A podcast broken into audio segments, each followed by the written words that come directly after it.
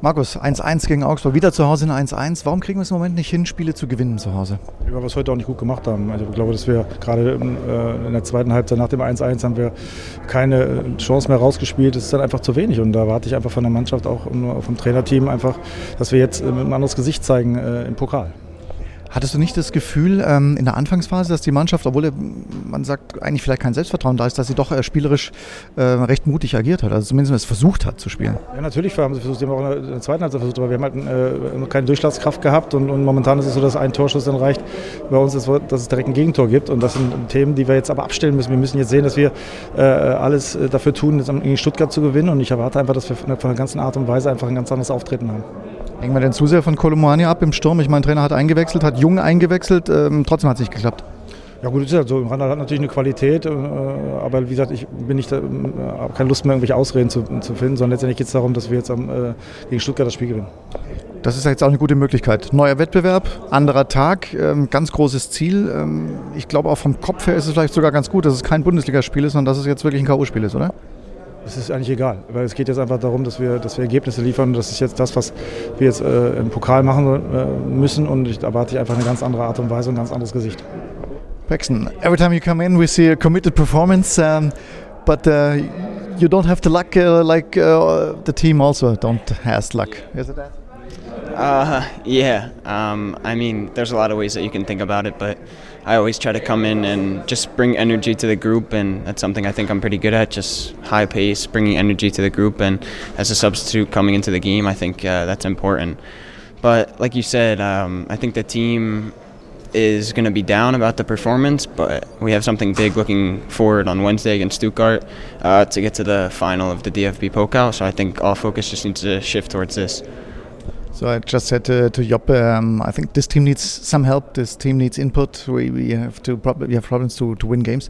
What is so tough uh, to win against a game like this, uh, a team like this, like Augsburg? I mean, Augsburg, um, they play a they play a unique uh, playing style. I'd say you know they're always in your face. They're always throwing numbers forward. They're always pressing, and this is a uncomfortable kind of way to play against. You know, nobody likes when guys are flying at you, but this is the this is the Bundesliga. You know, nobody plays the same style. It's it's a bunch of different styles, and you have to adapt uh, every single game. Um, and we try to do our best to do that in training. You know, preparing for it. But Augsburg, yeah, they're they're obviously a good team, and even when I came into the match, it's difficult to find space in there. You know, when when you enter the box or you're looking to get on the end of a cross, it's bodies on top of bodies. So it's like these little moments, you know, it's like the 1% that maybe the ball deflects and needs to fall our way. But yeah, it's it's these little things. Maybe it's getting a little bit better on uh, Wednesday because it's a cup game. I think it's a little more open game. Stuttgart, I think at home they will gonna come. They have a they won today, so they're in a good shape. What do you expect? Uh, yeah, I think, of course, it's a half final in DFB Pokal, so the first 15 20 minutes could be chaotic, uh, especially playing in Stuttgart. Both teams obviously want to win, so in, in these kind of competitions, it's about the first 20 minutes kind of surviving these and getting some composure to the game and then implementing our play style. You're going to the final in the US, so you, you won a semi final uh, with, with your former team, so what to do to win a semi final? Um, I think a lot of it comes down to, to fight, you know, wanting it more than the other team. Going out there, bringing energy, bringing just pure passion, because that's how uh, a lot of teams kind of get through these competitions, you know, uh, with a winning mentality, with a I'm giving everything on the pitch so this team can walk through and go to the next round. Uh, no, it was, it was good to be back, of course, to have this rhythm, football rhythm again. Um, but yeah, it's it's better when we win, of course, uh, but it's nice to be back. Did you get from you what do you expected? Uh, from the team or only from me? Only for you. Okay, it's it's only 10 minutes, but um, yeah, yeah, I think you have some expectations.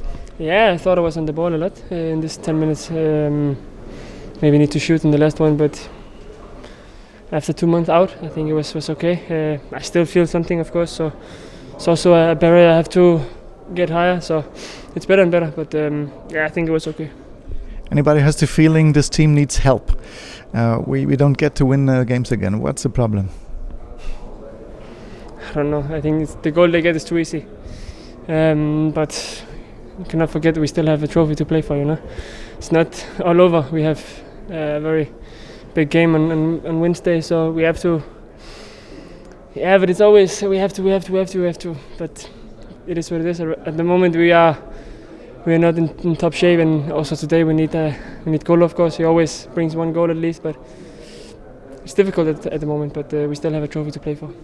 Let's talk about this. It's it's not a competition. It's another day. Is it is it good to to, to uh, put Bundesliga aside and now go for a great goal to, to go to Berlin? Yeah, of course. We we didn't lose a cup game for a long time. Otherwise, we were still.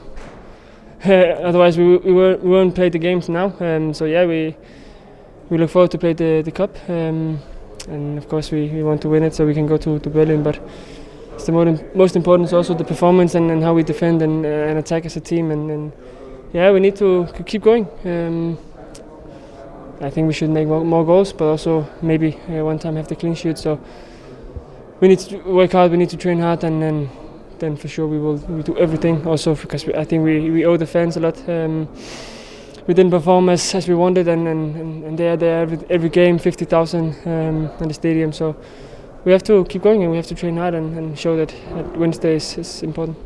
Is the pressure on the other side because Stuttgart is really having a good time. They, they won against Gladbach and they are unbeaten five times.